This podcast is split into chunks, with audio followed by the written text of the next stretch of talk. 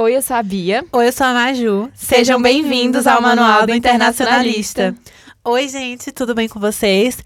É, hoje a gente está aqui começando mais um episódio do Manual. E o episódio de hoje é muito especial. É, a gente não tinha planejado ele desde o do começo, né? Quando a gente estava fazendo a cronologia dos episódios é, para a primeira temporada. Mas a gente, depois de conversar um pouco com alguns dos convidados, é, pensou em fazer é, um episódio é, sobre reflexões que eu e Bia tivemos, é, porque a gente pensou que esse tema, o tema de hoje é sobre é, como conciliar a sua vida acadêmica com o seu psicológico, com a sua vida social. É, a gente viu que esse tema precisava ser abordado, porque é muito importante. Pois é, Maju, a nossa convidada de hoje é muito especial para mim. Sim. Porque além dela ser minha amiga há mais de 20 anos, e eu entreguei minha idade aqui, mas a gente já falou da minha idade no, no manual, então tô menos preocupada. é a Bárbara Mello, ela é psicóloga, ela é psicóloga clínica formada pela UNB. Babi, me corrige se eu falar errado, tá? Uhum. Psicóloga clínica formada pela UNB, especialista em reabilitação de pessoas com deficiência pela USP.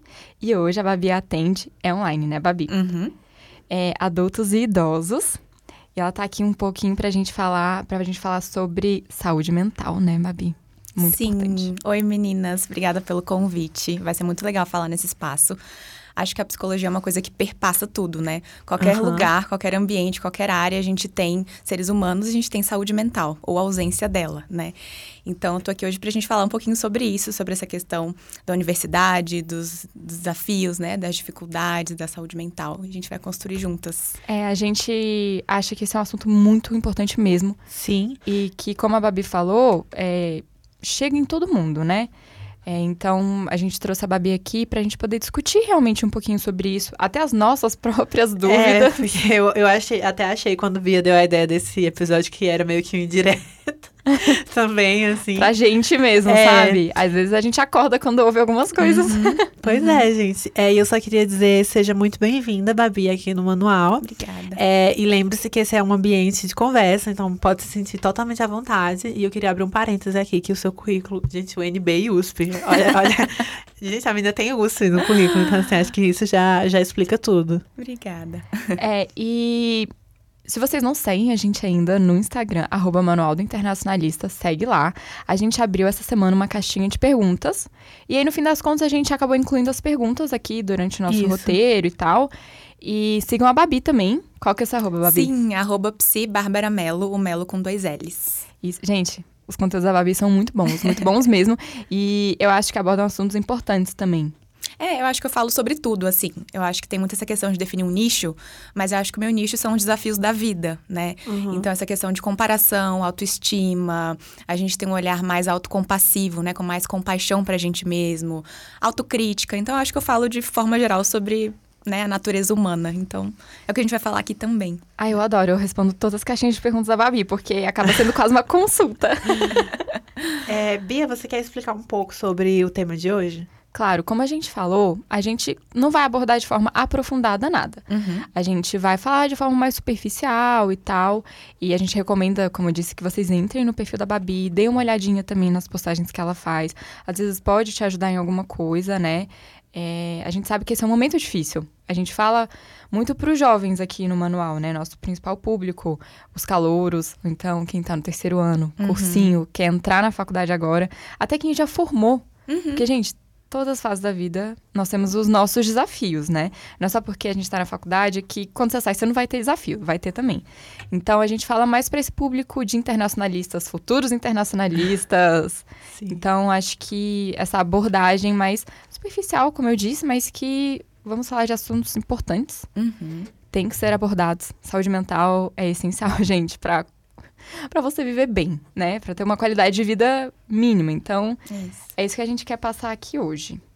Então vamos lá. É, dando continuidade na entrevista, nós percebemos que quase nenhuma iniciativa de dicas de estudantes é, fala sobre o tema das frustrações é, e como lidar com isso durante a sua vida acadêmica. É, e o que nós queremos mostrar nesse episódio é que nem sempre você vai ser aprovado em tudo que você quiser e tá tudo bem com isso. É, então, eu só queria deixar isso assim bem claro, gente. Não é sempre que você vai passar de primeira em um estágio, que você vai passar de primeira em uma especialização, em um é, em uma entrevista de emprego. E tá ok. Você não é, não é obrigado a ser 100% perfeito em tudo. É, essa parte da aprovação, Babi, você pode é, complementar a gente, claro. É, é, são uma das partes que as pessoas se queixam mesmo, né? Porque é difícil você receber um não. Uhum. Eu acho que a gente não recebe muito não na vida antes de, sei lá, fazer um vestibular, né? Isso. Exatamente. Eu acho que essa coisa da aprovação, eu sempre gosto de ampliar. Então, dentro da psicologia, o nosso papel é a gente ampliar, né? E eu acho que a aprovação ela é uma coisa muito concreta dentro da faculdade. Então, tem prova, tem processo seletivo, tem estágio, tem oportunidades. Mas a aprovação, gente, de uma forma geral, é a gente colocar a nossa capacidade como ser humano ou como profissional à prova né?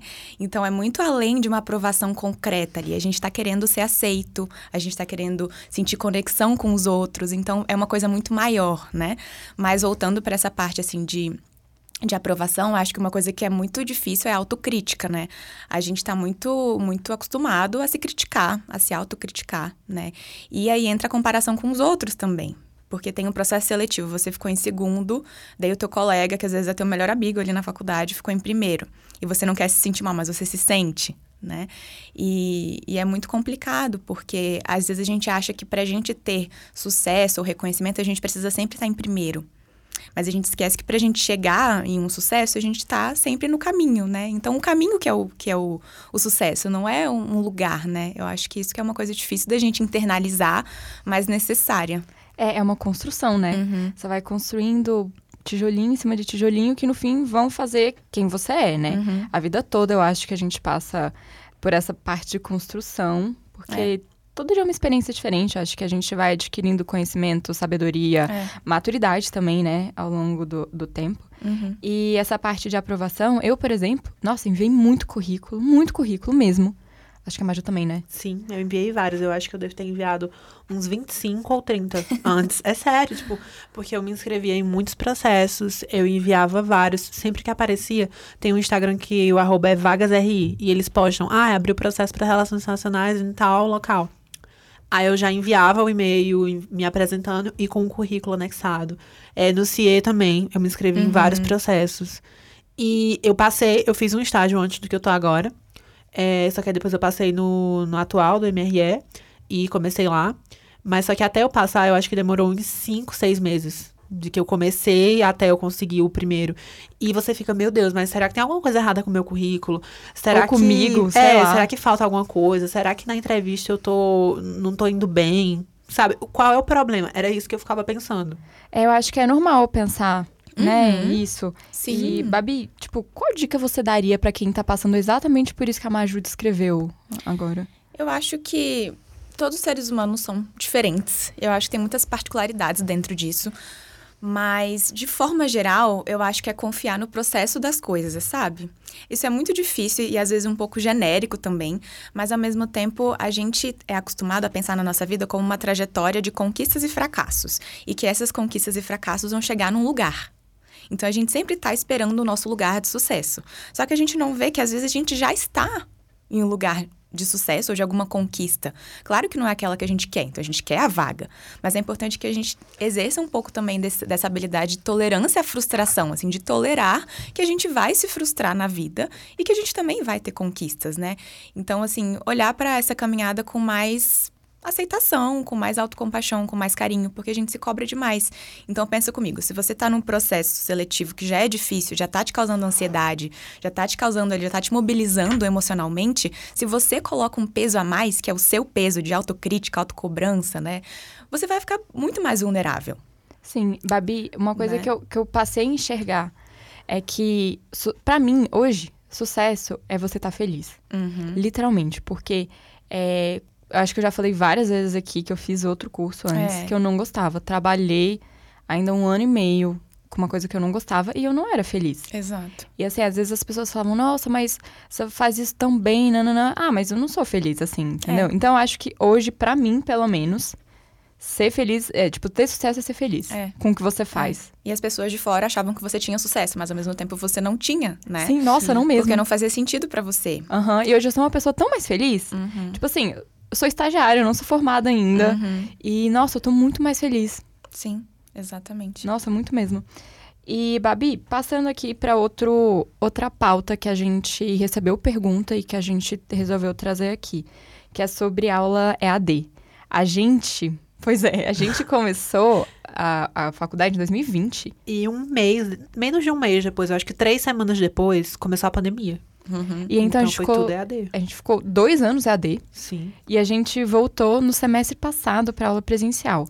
No caso, dois anos realmente depois, foi 2022.1. E a gente começou em 2020.1. Então, quatro semestres totalmente AD, sem nem ver os professores. Caramba. Nem os sim. alunos. É, e assim, eu vou falar que para mim foi muito difícil. Eu sou uma pessoa que ama o EAD. Eu luto pela causa do EAD. Todo mundo odeia, eu Meu amo o EAD. Ela é a única da sala. Sou a única. única. Sala. Eu luto Ninguém pelo EAD. EAD. E assim, eu acho que tem muita gente que também tem dificuldade. Não que ame o EAD, mas que tem dificuldade dessa volta. A gente passou dois anos, uhum. tipo, isolados, convívio social mínimo, assim, né? E aí tem muita gente que tá com essa dificuldade também. Inclusive, foi uma coisa que abordaram na caixinha de perguntas que a gente abriu. Sim. É, é muito difícil você voltar. Sim. Né? E aí, o é, que, que você acha sobre isso? Você tá vendo essa dificuldade também? Sim, sim, acho que dá para ampliar para outros contextos também. Então, assim, veio a pandemia e a gente teve que se readaptar, se adaptar a uma realidade nova, que era o isolamento. E aí o pós-pandemia, né, na verdade a gente ainda tá na pandemia, mas o pós-pandemia mais difícil, a gente tá numa readaptação de interação social, né? Porque a gente ficou acostumado a estar tá ali cada um no seu quadrado, dentro de casa, vendo tua aula, ficando, né, fazendo suas coisas. E aí quando a gente volta, há um gasto maior, gente, de energia mental. Então, interação relação com outras pessoas envolve esse gasto, né? E tem pessoas que são mais introspectivas, que têm esse traço de personalidade, que sofrem mais. Eu mesma. né, Bia? Então, é muito importante a gente, assim, respeitar esse tempo de readaptação. Como que a gente faz isso? É, respeitando as suas necessidades. Então, assim, se você é uma pessoa mais introspectiva e tá tendo dificuldade de socializar e de, enfim, manter a amizade, se sentir bem em um ambiente com muitas pessoas, pense como que você pode fazer algumas estratégias para você se sentir melhor. Então, no sentido assim, vamos supor que uma aula comece, é uma aula que tem vários alunos, que comece 10 e meia da manhã. Às vezes, se você chega muito antes da aula, já tem aquele tanto de gente conversando, você já se sente desconfortável. Chega então mais perto da hora da aula, senta, né? Faz as suas atividades, assiste a aula. Se você não está confortável para ficar conversando com todo mundo, tudo bem, sabe? A interação social é importante para a saúde mental. Esse é um adendo importante para fazer. Então, não é legal a gente também ser uma pessoa totalmente isolada dos outros né, em termos de saúde mental. Mas ao mesmo tempo vai fazendo isso até o seu cérebro, até o seu sistema reorganizar que você não está mais em casa, não está mais vendo a tua aula EAD, vai fazendo isso de acordo com a sua necessidade. Sabe é... uma coisa que me ajudou? Eu sento sempre no mesmo lugar na sala. Uhum. Nossa, sempre perto da parede, né? Sempre... Mas ela também faz isso por conta da, da tomada. Da tomada do computador. computador. Mas é sempre no mesmo, na mesma cadeira. É uma coisa que me ajuda. Sei lá, ali é o meu lugarzinho de conforto é, da sala, entendeu? Uma boa. Uhum. É, eu gosto de sentar ali sempre. É, Babi, outra pergunta. É, o que você aconselharia para um aluno, um calouro que está entrando agora na faculdade e que é muito fechado, assim, não consegue se relacionar tanto com as pessoas? Qual seria é, a sua dica para essa pessoa conseguir ter um convívio social, é, realmente participar, sabe, da uhum. turma? Nossa, essa pergunta é muito importante. Eu vejo que tem muitas pessoas que sofrem muito quando entram na faculdade porque não se encaixam, uhum. né? E tem essa questão de que pode ser que seja um traço mesmo de personalidade, uma pessoa realmente mais introspectiva, ou pode ser uma ansiedade social. O que, que é isso? É uma ansiedade de ter aquele desempenho social, de falar com pessoas, de começar contato, e isso é um transtorno. Tá bem em voga isso, inclusive, a gente tá vendo uhum. bastante falar sobre isso, fobia social, isso, ansiedade social. fobia social é a mesma coisa que transtorno de ansiedade social, né? São sinônimos.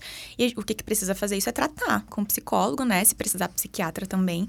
Por quê? Porque causa prejuízo no funcionamento daquela pessoa pessoa, porque ela não vai ter uma interação é, prazerosa com os outros, vai ser uma fonte de sofrimento para apresentar um trabalho, para falar com o professor, para tirar uma dúvida em sala de aula. Então, assim, se você que está ouvindo, ou vocês que estão aqui comigo, se identificam com isso, eu acho que é importante sempre pedir para a pessoa buscar ajuda, orientar nesse sentido. Mas, se for uma pessoa que não está sofrendo tanto assim nesse sentido, eu acho que é importante investir num processo de psicoterapia, acho sempre válido, para a gente aumentar essas habilidades sociais de falar com os outros, mas também buscar na faculdade espaço de socialização. Sempre tem, né? Só que a gente não vai se identificar com todos e tudo bem. Mas é importante para a saúde mental esse espaço de socialização. Então, discussão é, em grupo, você tá ali no, né, na, na hora do intervalo conversando com alguém, fazer pelo menos um amigo, assim, acho que é importante, sabe? E ter essa habilidade, assim, de manter uma rotina saudável também, se conseguir fazer exercício físico, comer bem, dormir bem, para você ter um rendimento também acadêmico melhor. É, eu, assim, vou falar por experiência própria. A Babi acompanhou. Gente, para apresentar um trabalho no ensino Uhum. médio, gente, eu cheguei a desmaiar. Você sabia disso? Sério? Foi, Aham. eu lembro. Eu cheguei a desmaiar de Nossa, pavor. mas é porque eu nunca imaginaria, porque tu sempre é tão calminha, sabe, nas apresentações da faculdade. É, a Bia era... Mas foi uma construção, foi o que a Babi É. falou. Foi terapia. Nossa, muita terapia. É, pra, pra realmente ultrapassar esse medo, sabe? Uhum. Porque na minha cabeça, todo mundo ia me julgar Exatamente. ali. E outra, eu fiz um intercâmbio em que eu fui sozinha, não conhecia ninguém. E meus pais tiveram uma conversa séria comigo antes ir. Eles falaram: olha, você não conhece ninguém. Se você não conversar com as pessoas, você não vai conhecer ninguém. Você vai ficar lá sozinho por seis meses. Uhum. Como é que você vai fazer?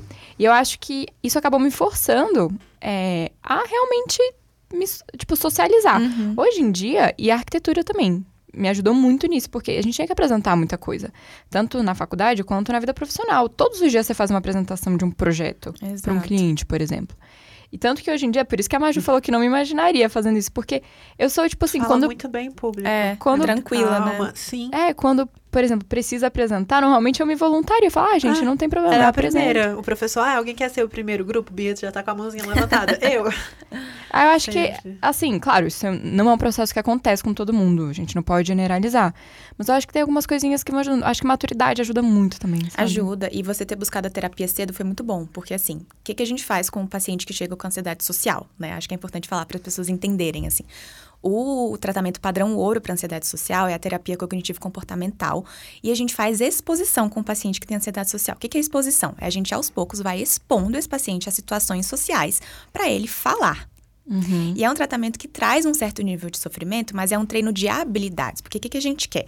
A gente quer que a pessoa tenha habilidades de se comunicar basal, né? O- o mínimo possível. Então é importante isso, buscar o tratamento de saúde mental, porque não é, às vezes, a pessoa não vai sozinha atingir esse nível, né? De analisar quais são os pensamentos relacionados ao medo de falar em público, ao- quais são os sentimentos, a ansiedade, os sintomas fisiológicos, taquicardia, suor Nossa, gente, isso é horrível. né? Então, dentro da terapia, a gente vai fazendo todo esse. Vai casando tudo isso para a pessoa entender e a gente começar a expor essa pessoa aos pouquinhos para essas, para essas situações sociais, né? É, Babi, eu queria só puxar uma pergunta, agora que Puxa. você fala, falou sobre terapia. É, muita gente fica pensando que só quem tem depressão ou quem tem algum problema muito sério precisa fazer terapia. Você podia explicar um pouquinho sobre isso? Claro, sem dúvida, sim. Acho muito importante. Eu acho que eu tenho uma posição, assim, de que eu não acho que todas as pessoas do mundo precisam fazer terapia. Eu acho que você precisa ter é, um certo nível de sofrimento ou uma vontade de se conhecer melhor para fazer terapia. Então, se isso faz sentido para você, já é suficiente. Então, se você é uma pessoa que tá passando por algumas dificuldades, por exemplo, em um relacionamento, ou você sente que é uma pessoa muito in- introvertida, ou você sente que você tem dificuldade para se controlar, por exemplo, ter disciplina, ser organizada, tudo isso já pode ser um motivo para você buscar terapia, porque são habilidades que você vai desenvolver, né? Mas, por outro lado, um sofrimento significativo sempre precisa ser tratado. Então, depressão, ansiedade, né? Mas chega no consultório, é, é, Maju Bia, assim, pessoas que querem se conhecer. Então, Babi, eu tô aqui hoje porque, enfim, a minha história é essa, eu tenho essa dificuldade aqui na minha vida e eu quero me conhecer melhor, quero lidar melhor com essas coisas. Então, isso já é um motivo suficiente. Eu fiz terapia com uma psicóloga que abordava muito o autoconhecimento. E assim, até hoje eu acho que eu não me conheço. De verdade. Vinte e tantos anos. Não querendo revelar, sendo que assim, faz em 40 minutos a gente gravou outro episódio, então é só vocês irem lá. Episódio 3, Episódio tá? 3, gente. Revela a minha idade. Tem a idade da Bia. E aí, é, ela abordava muito essa parte do autoconhecimento, e é uma parte muito importante. Realmente, eu julgo, cara, essencial você entender um pouco sobre você, até pra você reconhecer as suas dificuldades mesmo. Exatamente. Não tem como você falar, ah, mas eu tenho dificuldade. Sim, em quê? E como? Acho que é importante, né, essa parte. É, Babi, eu queria entrar em outra pergunta agora. É, por experiência própria, eu sei que é bem difícil, assim, quando você é um adolescente, né? Você escolher o que você quer fazer da sua vida depois do ensino médio. Nem fala. É, Nossa, sim. pelo menos é pra maioria das pessoas, né? É bem complicado você, nossa, eu, sei lá, com 17 anos, quero ser engenheiro, quero ser astronauta. Não é uma coisa tão fácil de se decidir. É, você tem algum conselho pra quem, quem quer começar agora a faculdade e para os adolescentes que estão em dúvida e ainda não sabem como Uhum. escolher? Uhum. Sim, eu quero abrir esse tema também, falar uma coisa muito importante, que eu acho que a nossa cultura, gente, ela é uma cultura extremamente voltada ao trabalho e à realização e formação profissional. Então, o que, que a gente aprende quando a gente está já no ensino fundamental? Vocês vão chegar no ensino médio para vocês estudarem para cursinho, fazer o pré, né, o preparatório para o vestibular. Então são, se a gente pensar aí, são mais de quatro ou cinco anos da vida pensando em escolher algo que a gente não tem maturidade para fazer. Então, assim, é, é, eu estava estudando esses dias, eu, eu gosto de trazer conteúdos assim voltados para o cérebro para a gente entender a maturidade emocional que a gente tem. O nosso córtex pré-frontal, que é a parte do cérebro que fica bem na nossa testa, ela é responsável por a gente é, tomar decisões. Então, é um, é um cérebro mais analítico, um cérebro mais inteligente, complexo, né? A parte do cérebro que toma decisões. E isso só vai ser amadurecido aos 25 anos de idade. Então, o que, que Maju nem chegou ainda. então, Não. o que, E que ainda isso vai diz pra demorar gente? uns anos, né? Exato, né? O que, que isso diz pra gente? Da nossa capacidade de ter essa, entre aspas, aí, maturidade emocional pra gente decidir as coisas. Então, a gente não tem essa formação enquanto a gente é adolescente ou jovem adulto ainda. Sim, porque a gente acaba escolhendo o que a gente, teoricamente, pelo menos é o que nos dizem, o que a gente vai fazer pro resto da vida, quando a gente tem 16 anos, gente. Exato. É muito jovem, é muito precoce, prematuro, né? Então, assim, a gente precisa fazer isso porque a gente está inserido na sociedade, claro. Mas por isso que eu acho importante, assim, ter um processo de ajuda profissional. Eu sempre acho relevante falar da orientação profissional. Nós, psicólogos, somos profissionais que fazem é, orientação profissional. Como que funciona? Você vai numa consulta com um psicólogo especialista em orientação profissional e ele vai te ajudar a ver quais são os seus pontos fortes, as suas habilidades, as suas potencialidades, as suas inclinações naturais. E também vai ver quais são os seus pontos mais difíceis, as suas vulnerabilidades, o que, que não combina com você. Nossa, eu tenho certeza que o meu não daria arquitetura. certeza absoluta. Sim, então assim, a gente faz isso por meio de um processo de autoconhecimento mesmo. A gente vai junto com o paciente numa autodescoberta para que ele consiga ter uma clareza maior, porque é, existe também muita pressão da família, né, gente? Nossa. Você precisa. Veio uma família. Por exemplo, paciente, eu lembro, eu atendi, já fiz orientação profissional quando eu era estagiária ainda na, na UNB. E aí um paciente chegou para mim e falou assim: minha família toda é de médicos. A mãe, o pai eram todos cirurgiões. E ele queria, assim, sei lá, sei lá, fazer direito, fazer outras coisas, e os pais não aceitavam. Então foi super importante realmente fazer esse processo, porque a gente também dá a devolutiva para os pais, né, quando é necessário, para que eles entendam Tipo, assim que as embasa, inclin- né? Isso, pra gente entender que as inclinações do filho não são aquelas, Essa né? foi uma coisa que, nossa, eu dei muita sorte com os meus pais, porque no meio da faculdade de arquitetura eu falei que eu não queria ser arquiteta. Eu tava com muito medo, nossa, porque é um investimento que faz, é. né, e tal. E aí tem toda também essa coisa da família, esperar, É. nossa, vai ser arquiteta, vai se formar. E aí eu tava com muito medo, muito medo mesmo. Mas meus pais foram super, tipo, sabe, me apoiaram, falaram, nossa, não, a gente quer que você seja feliz, faça o que você quiser. Até que meus pais, os dois têm mais de uma formação. Então, acho que eles se botaram no meu lugar e falaram, não, você vai fazer o que você quer. É, Porque os dois fizeram uma faculdade, depois nós Depois não. fizeram fazer outra. outra coisa. isso. É. É. Então, acho que isso, é- nossa, Foram mais compreensivos, ter o né? apoio da família é muito importante, porque eu acho que se eu não tivesse o apoio da família, eu não faria outra faculdade. Sim. No meu caso foi diferente, porque eu entrei na faculdade com 16 anos. Então A Maju entrou muito nova. Nossa, super nova. É. E o que acontece? Quando eu falei pra minha mãe que eu queria fazer relações internacionais, é, ela ficou tipo, tá, mas que curso é esse? Porque no meu ensino médio eu era bem estudiosa, eu me esforçava bastante, então eu. Todos os professores, sabe quando você tá no terceiro ano e fica todo mundo, ai, mas vocês podem passar em medicina, não sei o que, aquela pressão? Então, muita gente me pressionava na escola pra fazer medicina. É, e a minha mãe também tava nessa de, nossa, tu ia ser uma médica tão boa, nossa, eu ia amar se tu fosse, é, se eu tivesse uma filha médica, eu ficava faz- falando, falando essas, né? E eu odeio biologia, eu tenho medo de sangue, eu tenho nojo de cortar carne, eu acho que por aí já explica É. tudo. Uhum. É, então, não, não tem como eu ser médica. É, e quando eu descobri o curso, eu comecei a pesquisar, eu falei, meu Deus, eu preciso fazer isso. É isso que eu quero fazer. Uhum. E quando eu, eu quero fazer o CACD, pré-diplomata. E quando eu pesquisei isso e comecei a trabalhar lá no MRE, eu fiquei, meu Deus, eu realmente quero fazer isso. Uhum. É, só que quando eu entrei na faculdade, antes um pouco até, eu ia fazer na Federal da Paraíba. É, só que aí, minha mãe foi a primeira pessoa, é, acho que ela viu, né, os, os últimos seis meses do ensino médio, e ela realmente percebeu que eu não queria fazer outra coisa que não fosse isso. Ela aceitou isso, ela entendeu e ela me apoiou. Tanto é que foi ela que me convenceu a vir pra Brasília. Então, Ah, obrigada, mãe, se você estiver ouvindo isso. Mãe da Maju, obrigada. Senão a gente não teria alguém aqui no podcast, Sim, né? Exato. Mas é, eu acho que. E assim, tudo bem você não gostar do que você faz e mudar também, né? Exato. Eu acho que é difícil você entender, olhar pra você mesmo e falar, eu não gosto disso. É, eu tenho, admitir. é, eu tenho que ter força pra mudar. Uhum. Eu acho que é difícil a mudança também, né? Essa parte. Sim, sim, muito. É porque a gente tá num lugar conhecido. Então, mesmo que a gente não goste, tá conhecido, tá na minha zona de conforto. Eu tô ali, né? Nada me abala, digamos assim. E quando a gente sai, tem toda encarar o desconhecido, né? Olhar pro escuro. Sim. É um tiro no escuro. Então, tá, vou mudar de curso. Vai que eu também não gosto do outro curso. É. E agora? Não, mas tem outra coisa que eu acho que é bem importante, porque a maioria das famílias é, querem a- só que os filhos cursem a- os clássicos, sabe? Os Tipo, clássicos. Engenharia, É, direito, direito, medicina. medicina.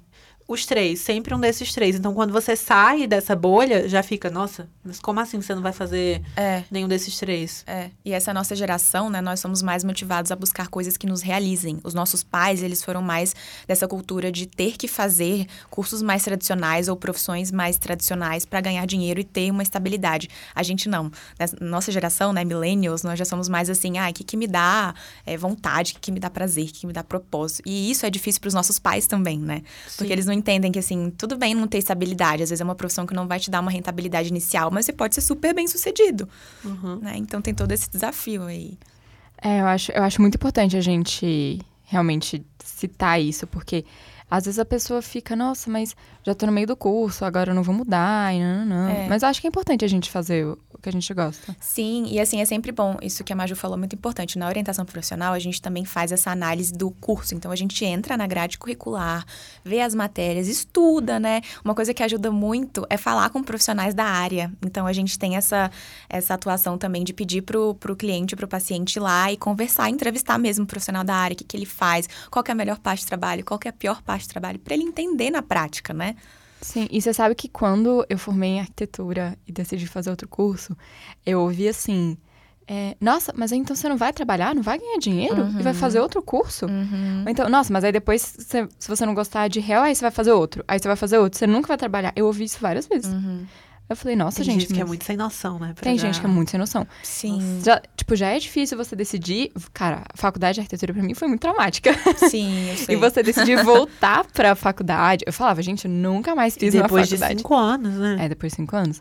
Mas Não, assim. e um fato interessante, só queria é, falar aqui, gente, é que Bia, literalmente, ela terminou a arquitetura, não deu uma semana, ela fez a matrícula em Relações Internacionais.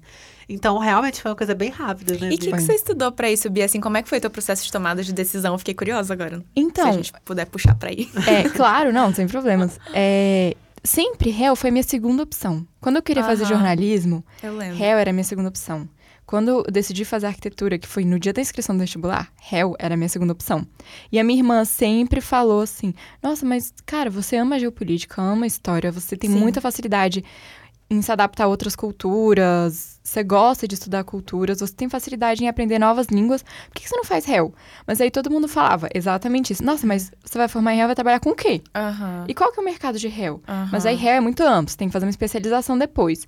E isso, nossa, pra cabeça de um adolescente é, é meio é forte. Assustador mesmo, Assustador. né? É. É, eu queria só falar outra coisa. É, qualquer dia a gente precisa trazer Júlia aqui, porque a gente, ela é a voz da consciência de Bia. Ela sempre fala alguma coisa. É. É.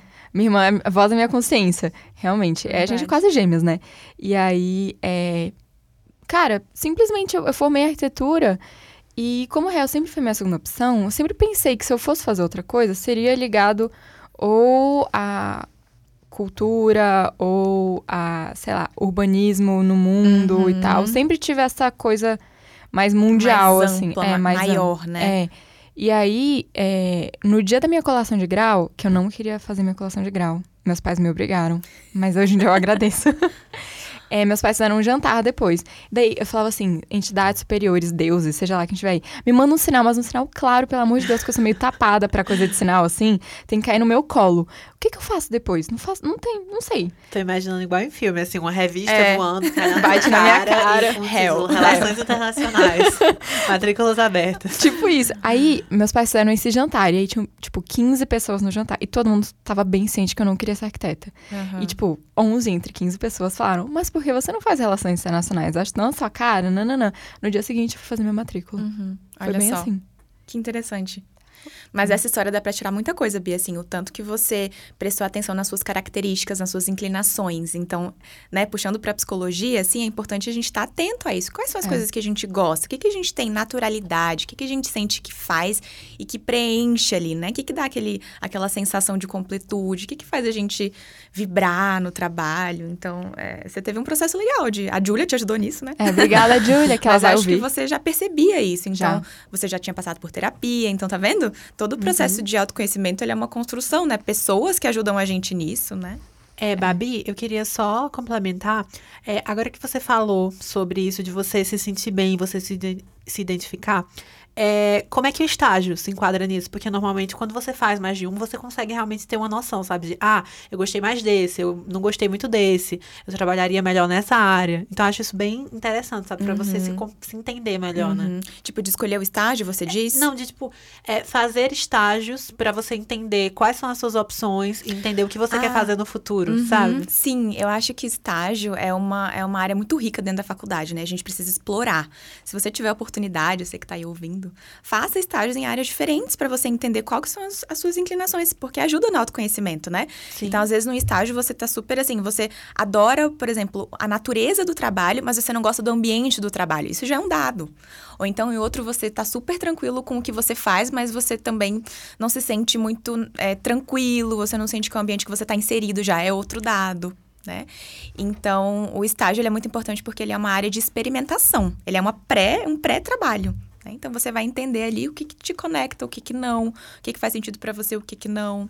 Acho super importante. Acho que se conseguir explorar essa parte de estágios bem, você vai ter uma boa base no futuro para você se conhecer e decidir uma coisa que faça É, sentido. eu acho que é legal porque te prepara também pro É. mercado de trabalho. É um pouco traumático você sair da faculdade e tá solto. É. Entendeu? Essa coisa de sair agora. É. Entendeu? Às vezes, quando você faz um estágio, você já tá acostumado um pouco com essa parte do, do trabalho, entendeu? É muito Exato. difícil você, você se formar. Porque aí, aí também todo mundo. E o que você vai fazer agora? E não, não, não. Tem essa pressão também É, externa, né? De. Além da pressão própria, né? É. Tem essa coisa. E é difícil fazer essa passagem de eu era estagiário, todo mundo me supervisionava e me balizava. Agora eu tô. Agora sou um profissional, tô É, solta. É exato, difícil essa parte, essa exato. passagem também, né? Uhum. Pode ser um pouco traumática. Muito. E o estágio é legal que também você pode ter uma, assim, a- alguns lugares te prometem ou, ou fazem com que você fique depois, né? Assim, isso acontece às vezes. Então, Uhum. ah, é um estagiário que é muito dedicado, se destaca, tem alta chance de continuar na empresa. Então, também tem essa questão de uma continuidade, né? Uma possível inserção mesmo profissional depois da faculdade. É, eu acho, eu acho muito legal essa parte de. Uhum. E também, foi o que a Babi falou, às vezes você é, tá sentindo muita pressão. Gente, a terapia ajuda tanto. Eu sou muito defensora da terapia. Acho que a Maju também, né? Sim. Gente, às vezes tudo que você precisa é conversar com alguém. É. né? Alguém neutro. Uhum. Alguém neutro. Eu acho e que é muito que não vai importante. te julgar também. É. Vai só ouvir o que você tem pra dizer e vai, depois de tudo isso, só falar é, do ponto de vista profissional o que é que aquilo significa. E eu faço terapia, gente, toda sexta-feira tô lá. É, e eu acho muito importante porque eu faço muitas coisas ao mesmo tempo. Então, às vezes, eu tô muito preocupada, eu tô muito ansiosa. É, tô fazendo, tô, tipo, estudando muito, eu fico, meu Deus do céu, é realmente isso que eu quero? Também tem essas crises de Uhum. é, sabe? Existenciais, É, assim. crises Existenciais. existenciais. É. Eu acho que muita gente vai se identificar com isso. E também, uma coisa que a gente sem querer acaba fazendo, que eu acho que a Babi até já falou, é essa parte da comparação. É muito fácil você acabar, se- sem querer mesmo, se comparando com o coleguinha do lado que faz 322 coisas e você, tipo, nossa, não consegui nem terminar de ler o texto pra amanhã. Eu acho que é, é difícil isso também, né, Babi? É uma coisa que acaba sendo natural e que às vezes não é benéfica, né? Uhum, uhum. A comparação é natural. Eu sempre falo isso pra gente tirar um pouco do peso, assim, ai, mas eu me comparo. Tudo bem, você se compara, eu também me comparo. Por quê? Porque a comparação, gente, ela faz com que a gente se incline pra buscar é, o aprimoramento pessoal, o crescimento. Então, ela é uma inclinação natural do ser humano, ponto. Mas ela não é saudável na maioria das vezes. Por quê? Porque a gente eu sempre uso essa metáfora, assim, todo mundo tem uma lente. Então, a sua lente tá de acordo com a sua história de vida, como se você usasse um óculos que te permite ver de uma cor, aí a Maju usa de outro, né, porque permite ela ver de outra cor, porque é o jeito que ela vê o mundo. E às vezes essas lentes fazem com que, com que a gente tenha percepções disfuncionais do mundo. Então, por exemplo, se eu tô olhando uma pessoa ali que fez, sei lá, já no, no, no, final da semana ela já fez um já escreveu um artigo, já leu outro, já preparou um trabalho, já fez a marmita da semana e você fala, caramba, gente, essa pessoa é uma máquina e eu sou nada, né? Mas qual que é a lente que você tá vendo isso? Será que aquela pessoa não sofreu no processo dela? Será que deu tudo certo na semana dela? Você tá vendo um recorte. Então, o processo de terapia ele ajuda a gente a se fortalecer e começar a questionar os nossos próprios pensamentos, os nossos próprios sentimentos. É justo que eu esteja me comparando com uma coisa que eu tô só vendo de uma, de uma forma superficial? Às é, vezes não. Eu é. até comentei numa caixinha de perguntas que você abriu sobre é, mídias sociais. Uhum. Porque, claro, as pessoas mostram a parte feliz da vida delas, nas, tipo, no Instagram Sim. e tal. Aí fala, nossa, gente, foi o que você falou. Hoje eu escrevi um artigo, li um artigo, fiz a minha marmita, malhei, corri seis quilômetros e tô aqui, sei lá, no cinema. Você fica, mano, como a pessoa como? consegue fazer tudo é. isso? E é isso que você falou. Às vezes você tá vendo uma parte muito superficial da vida dela, você não conhece os processos dela, né? Você fala muito de processo, eu acho que é importante isso. Às vezes o processo que é, para ela chegar a fazer isso tudo foi um pouco traumático para ela. Uhum. Às vezes ela não tá bem. Exato. Também. E a gente vê isso de fora e fala, nossa, a pessoa é incrível, meu ídolo, não, é. não, e às vezes nem é, né? É, e outra coisa que eu até vi, é, não lembro no, no, Instagram de quem foi, mas era uma, um post falando sobre como às vezes você é, fica pensando, nossa, mas eu não fiz nada hoje. Mas se você parar para anotar tudo que você fez, você fez muita coisa, mas você internamente não reconhece é, o tanto de responsabilidades que você teve. Exatamente, Maju. Nossa, eu faço muito isso com os meus pacientes em terapia, assim, né? Muitas pessoas chegam falando, nossa, mas eu não fiz nada hoje, tô me sentindo péssima. Aí eu pergunto, o que, que você fez? Conta aí o que, que você fez. De sete da manhã até agora. Aí a pessoa vai falando, falando, falando fez nada, né? que não. tanto de coisa que você aí fez. Aí passa uma hora da consulta falando que fez aí Exato. a Babi pra resolver o problema. Fala, nossa, você ficou uma hora falando o que você fez, não fez nada, né? Aí a pessoa, obrigada, resolveu o problema.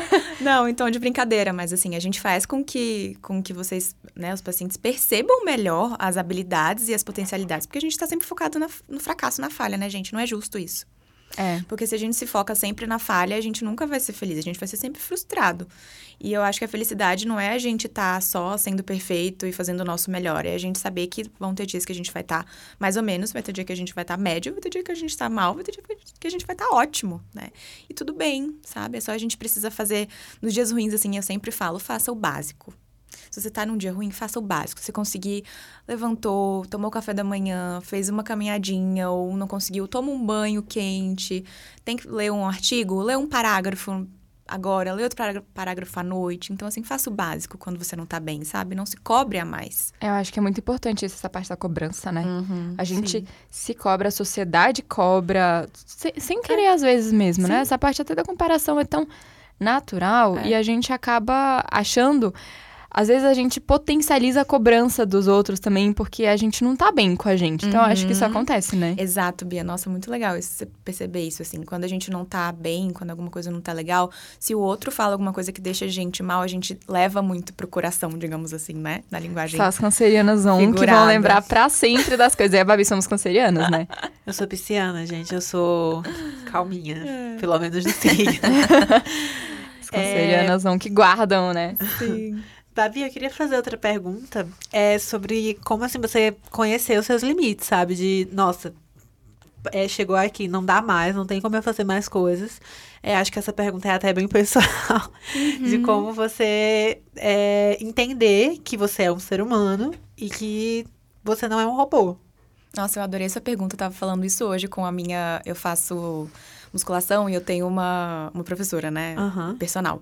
E eu tava falando isso com ela hoje porque eu fiz residência na USP. Eu vou falar também de forma bem pessoal essa resposta, tá? Eu fiz residência na USP e o programa de residência por si só, ele é um programa que te demanda muito de tempo e energia. São 60 horas semanais de trabalho. E isso faz parte do programa do Ministério da Saúde, tá? Todas as residências são assim. Só que é uma carga de trabalho humanamente quase impossível de ser cumprida com saúde.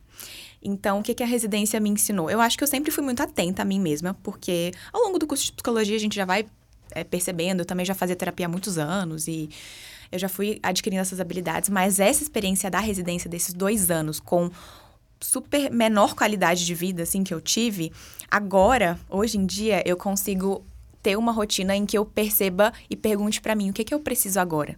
Então, essa pergunta é uma pergunta que eu sempre falo para todo mundo que, que, vem falar comigo sobre limites, que é a gente se perguntar. Porque a gente sempre tá perguntando pro outro, ou pensando o que, que a gente dá. Olha a pergunta que a gente faz. A gente fala assim: o que, que eu dou conta? O que mais que eu dou conta? A gente não se pergunta: o que, que eu consigo? Né? O que, que eu preciso agora? Porque se a gente não se pergunta o que a gente precisa, ninguém vai. Assim, a vida adulta é difícil, né, gente? Ninguém vai chegar para você e falar: olha, você. Não é todo mundo que vai estar tá lá falando para você, você precisa descansar agora. Claro que a gente tem esses vínculos saudáveis e seguros, mas não é todo mundo. A gente precisa ter essa voz, né? De olhar pra gente e falar, tá, eu preciso de descanso. E uma coisa importante nisso é a gestão de tempo. Então, eu sou uma pessoa que para mim, né, eu me beneficio muito de agenda. E dentro da minha agenda, do meu planejamento semanal, tem o meu descanso as minhas manhãs livres, o meu autocuidado, o meu momento de. Eu faço yoga também, então é uma coisa que eu não negocio. Tá lá na minha agenda e eu não tiro. Eu também não tiro. né? Então é isso, assim, porque se a gente fica nessa lógica de trabalho, trabalho, trabalho, com que qualidade a gente vai fazer esse trabalho? Então é, é, é muito isso, assim, de perceber mesmo, sabe? De se perguntar. Então eu sempre me pergunto. Converso mesmo sozinha. Bárbara, o que, que eu tô precisando agora? Sabe? Na frente do espelho, a Babi. Bárbara. E agora? É, Mas então, acho que a gente tá chegando já ao fim. Gente, foi um muito boa essa conversa, sério. Sim, foi Eu ótimo. amei. Acho que foi bem. É, a gente é, tratou vários pontos e foi ótimo é, ter você aqui, Babi. Foi ah, um obrigada. prazer. É, e sinta-se convidada para voltar mais. Quem sabe na temporada sobre o estágio, que é a terceira, você possa voltar aqui para a gente falar um pouco mais. É, ou na temporada sobre o mercado de trabalho também. Nossa, sim. Podem me chamar, gente. Adoro conversar, adoro falar. Não, e a gente. Todas ad... comunicativas. A gente adorou ter você aqui. para mim foi muito especial. Como eu disse, eu conheço a Babi há milênios. Sim. E a gente acompanha, né, a vida uma da outra, assim, é. muito de perto. Então a gente acaba se ajudando bastante. E não, gente, sério, sigam a Babi lá no Insta, arroba Melo, Melo com dois L's. Porque às vezes, sério, um conteúdo que você posta, às vezes abre os olhos de alguém. De verdade. É, a rede social sempre foi um desafio, assim, para mim, de começar. Mas depois que a gente começa, a gente vai criando uma conexão com o público muito legal, né? E não substitui a terapia, mas traz alguns insights, né? Algumas sacadas ali importantes para em termos de saúde mental. Então, quem então... quiser me seguir tá super convidado. E obrigada pelo convite, meninas. Eu amei. Adoro conversar, gente. Eu falo pra caramba. Ah, a gente também. A gente se controla muito aqui pra não passar é, muito do tempo. deixar, assim, uma Três horas. 50 minutos. Tipo um pod delas é, aqui é, é. com a Babi, uhum. entendeu? Mas então é isso, gente. A gente vai se despedindo de vocês nesse episódio extra da primeira temporada. E lembrando que eu sou a Bia. E eu sou a Maju. Obrigada, Obrigada por escutarem ao Manual do Internacionalista.